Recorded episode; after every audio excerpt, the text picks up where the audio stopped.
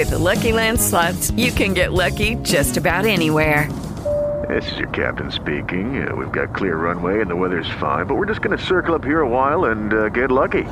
No, no, nothing like that. It's just these cash prizes add up quick. So I suggest you sit back, keep your tray table upright, and start getting lucky.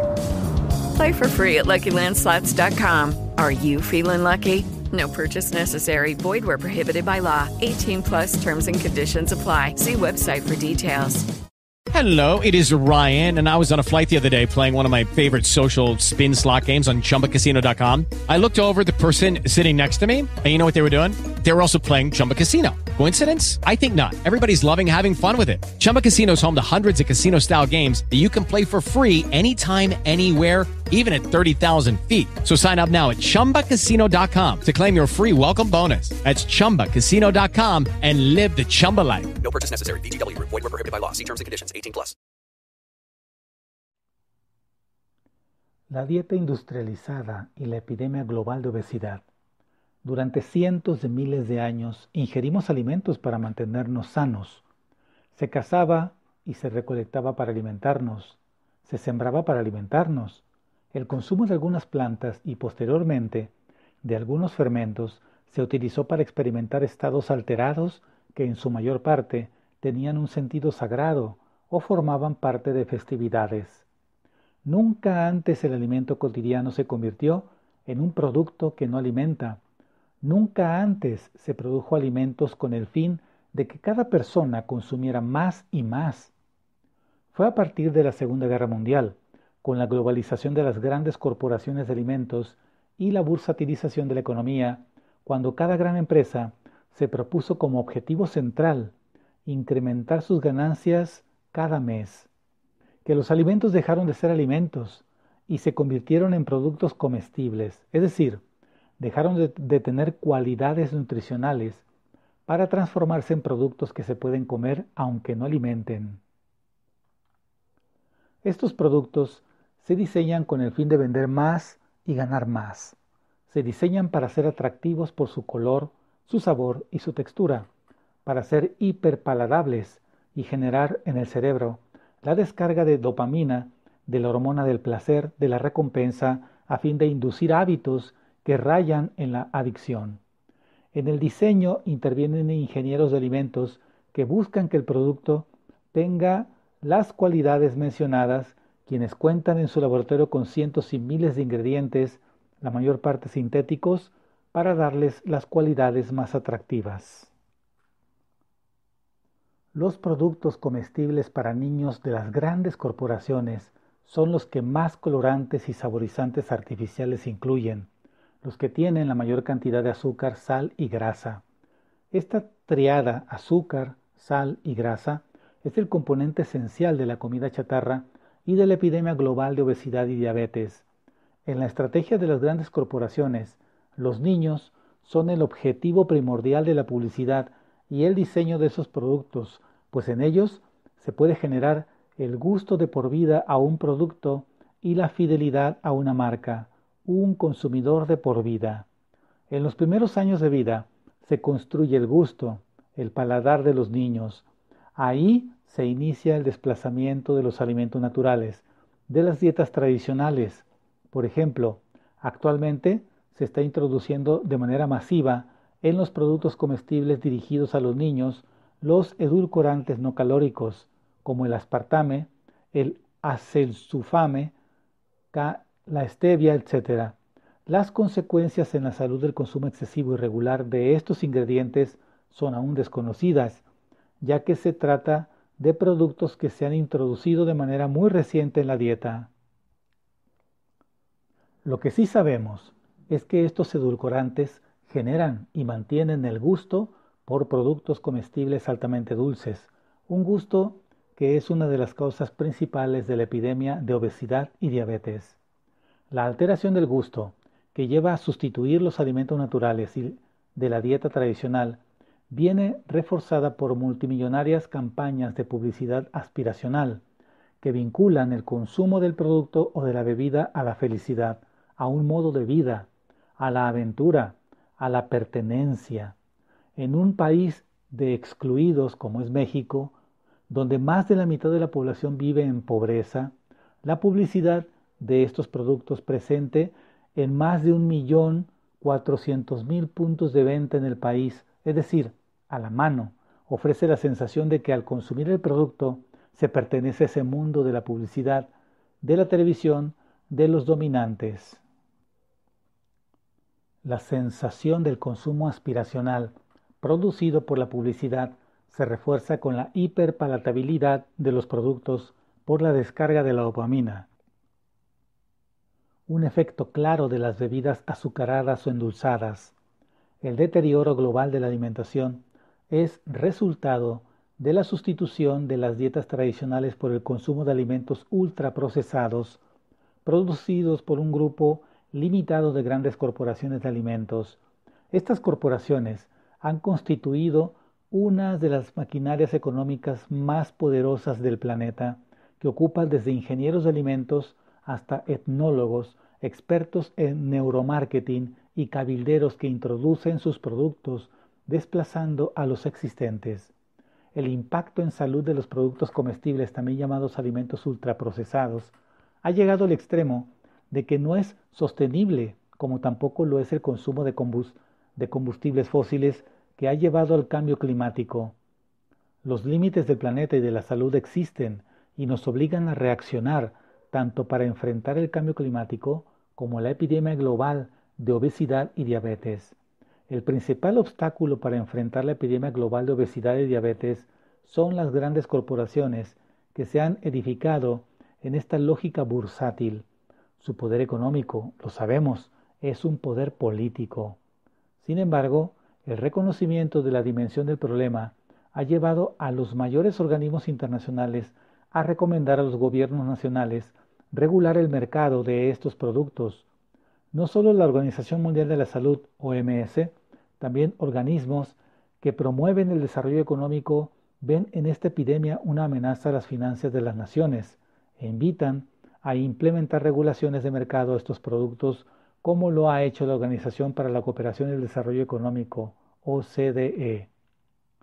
En el mundo, destaca la región de América Latina en el impulso de políticas contra la obesidad, comenzando a regular el mercado de estos productos.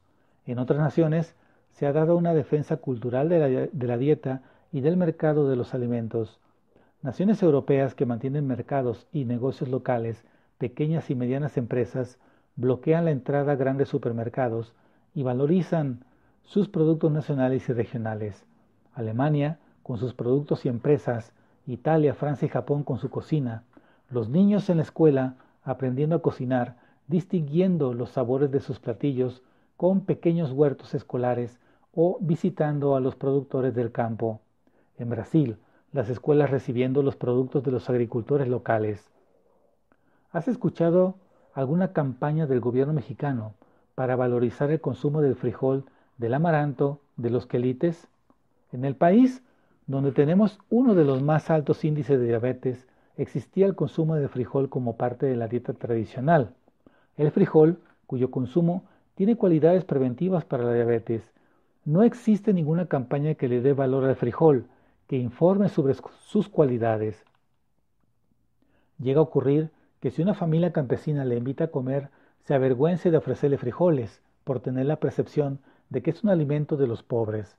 El frijol es considerado uno de los alimentos más nutritivos y combinado con el maíz, con la tortilla, ofrece una proteína de muy alta calidad. Requerimos regular el mercado de la comida chatarra.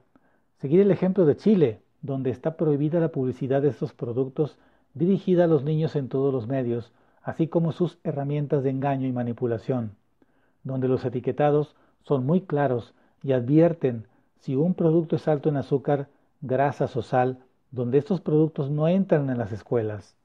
Debemos aumentar el impulso a los, a los refrescos y destinar esos recursos para tener acceso a agua de calidad en las escuelas y los espacios públicos para mejoras en las zonas más marginadas.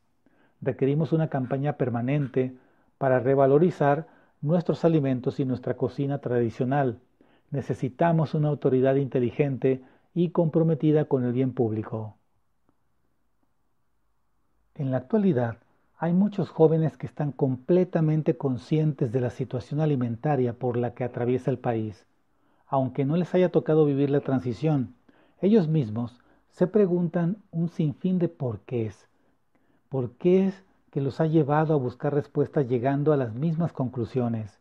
Invasión de la comida chatarra, contaminación a través de los medios de comunicación, contaminación de nuestra tierra, el agua, la cultura, nuestra deliciosa comida tradicional mexicana, abuso de las transnacionales con la monopolización del mercado y con su globalización, por ejemplo los Oxos y los 7-Eleven, que solo beneficia a los más ricos y afecta a los más pobres. Impacto de la presencia de comida chatarra en los hábitos alimenticios de niños y adolescentes en comunidades de todo el país. Por ejemplo, en recientes investigaciones hacia niños de primaria y secundaria, se vio el resultado del consumo de refresco. El consumo de refresco mayor es en la comida, es decir, en la casa. En todas las escolaridades ocurrió esa situación. De allí se observa un mayor consumo en el desayuno y luego entre comidas. Es importante resaltar el alto consumo de refresco en el desayuno, especialmente por los escolares. Esto nos dice que uno de los primeros productos en el día que los niños están consumiendo es el refresco, lo cual es bastante alarmante, ya que la mayoría consume refresco en ayunas o solamente toma refresco antes de ir a la escuela. De acuerdo a testimonios de varios profesores y miembros de las comunidades, se expresó que un gran porcentaje de los niños se van sin desayunar a la escuela, lo cual afecta en su proceso de aprendizaje. Se tiene la creencia de que el refresco quita el hambre y da energía, lo que no se sabe es que quita el hambre de forma momentánea por los altos contenidos de azúcar, lo cual crea picos de insulina en sangre altísimos. Este proceso a largo plazo contribuye a la aparición de resistencia a la insulina, lo que provoca diabetes mellitus. La cantidad promedio de refresco que se observó los niños y adolescentes consumen es de litro y medio al día. También en otra investigación se obtuvo el porcentaje de niños que consumen refresco tres veces al día o más y los resultados fueron impresionantes, ya que se observa que quien consume más refresco durante el día son los escolares, de nuevo. Esto es alarmante, ya que son los más pequeños quienes están consumiendo la mayor cantidad de refresco. La edad promedio de los niños de primaria fue de 8 años, edad en la que se encuentran en pleno crecimiento. Los niños están empezando a consumir refresco a edades muy tempranas en las comunidades, lo cual es grave porque el crecimiento tanto físico como intelectual se ve fuertemente mermados. El crecimiento se interfiere no permitiendo la fijación de calcio en los huesos con respecto al aprendizaje entre el ayuno y los altos niveles de azúcar no permite que los niños tengan una buena concentración en la escuela porque ya sea que se están durmiendo o se encuentran demasiado inquietos. En el desayuno se observa que el alimento antiguo tradicional era el atole, que ya no se consume con tanta frecuencia como lo era antes. De acuerdo a las entrevistas realizadas con diferentes miembros de la comunidad, hacen referencia a que anteriormente el atole para el desayuno era sagrado, ya que no podía faltar. Se acostumbraba que toda la familia tomaba sin falta atole blanco de maíz o de alguna fruta como piña, fresa o guayaba al iniciar el día. Esto ha dejado y se ha sustituido con el refresco. El consumo de café sigue siendo alto, sin embargo, no tanto como el refresco. Asimismo, cabe mencionar que el consumo de café no es siempre de grano, sino que se ha sustituido en muchas de las familias, especialmente aquellas más cercanas a la ciudad, por Nescafé, el cual no contiene las mismas propiedades benéficas que el contiene el café de grano. La etapa escolar de la primaria es una de las más importantes de la vida porque es en donde se definirán la mayoría de los hábitos que se tendrán de por vida. Un niño que consume cierto producto, en este caso el refresco, tiene más del 80% de probabilidad de consumirlo también de adulto. La etapa escolar es también una etapa sumamente importante para el crecimiento. La ingesta de altos contenidos de azúcar afectará su sistema nervioso central de por vida. Por otro lado, la baja ingesta de calcio y los altos niveles de ácido fosfórico contenidos en el refresco afectará su estructura ósea gravemente a largo plazo. De forma natural, la mayoría de los niños y jóvenes prefieren el agua que el refresco, tanto por salud como por sabor. Sin embargo, el principal consumo es refresco. Considerando que el principal consumo de refresco se da en casa, esto nos pudiera sugerir que a través de los años ya se ha convertido en algo cultural o de habitual más que preferencial. No es de sorprenderse que casi la mitad de los jóvenes tengan un pariente con diabetes, dado a que sus principales hábitos de consumo son refresco, dulces, hidratos de carbono refinados, ayunos prolongados y fritangas. Hace 20 años era raro, según comentan los viejos de la comunidad, conocer a alguien que tuviera diabetes. Hoy es algo cotidiano y normal. El consumo de fruta entre los niños y jóvenes se presenta principalmente en el desayuno y la escuela. Una vez más, observamos que quienes están viendo más afectados son los escolares, ya que son quienes tienen menos ingesta de fruta a la semana. El mayor porcentaje entre los escolares fue de uno o dos días, mientras que en los jóvenes de preparatoria fue de tres a cinco días. Los jóvenes de secundaria con un 40% son los principales que consumen fruta casi diario. Frecuencia de consumo de frijol en el desayuno a la semana. En los últimos años ha habido un descenso en el consumo de frijol. Si bien antes se consumía diario, ahora el consumo es más esporádico. Aunque en la presente en el presente no se presenta el total de niños y jóvenes dado a que no todos contestaron la parte de la frecuencia de consumo de alimentos. La presencia de las tienditas en las comunidades han tenido gran impacto en las costumbres de la gente. Al inicio tuvieron un impacto positivo en la economía y en las familias, ya que se podían conseguir productos que solo se conseguían en la ciudad, pero también se aprovechaban los espacios para vender frutas, verduras y hortalizas de la localidad. Sin embargo, en los últimos 10 años, las tiendas de barrotes y sobre todo los Oxxos y 7-Eleven se han convertido en surtidoras casi exclusivamente de productos que son dañinos para la salud, como lo son los refrescos, papitas, dulces de caramelo macizo, frituras y demás comida chatarra. Además, se han convertido en promotoras exclusivas de la Coca-Cola, ya que hoy en día todos los abarrotes están forrados de publicidad de Coca-Cola. Además, la mayoría vende prácticamente puros productos derivados de la compañía.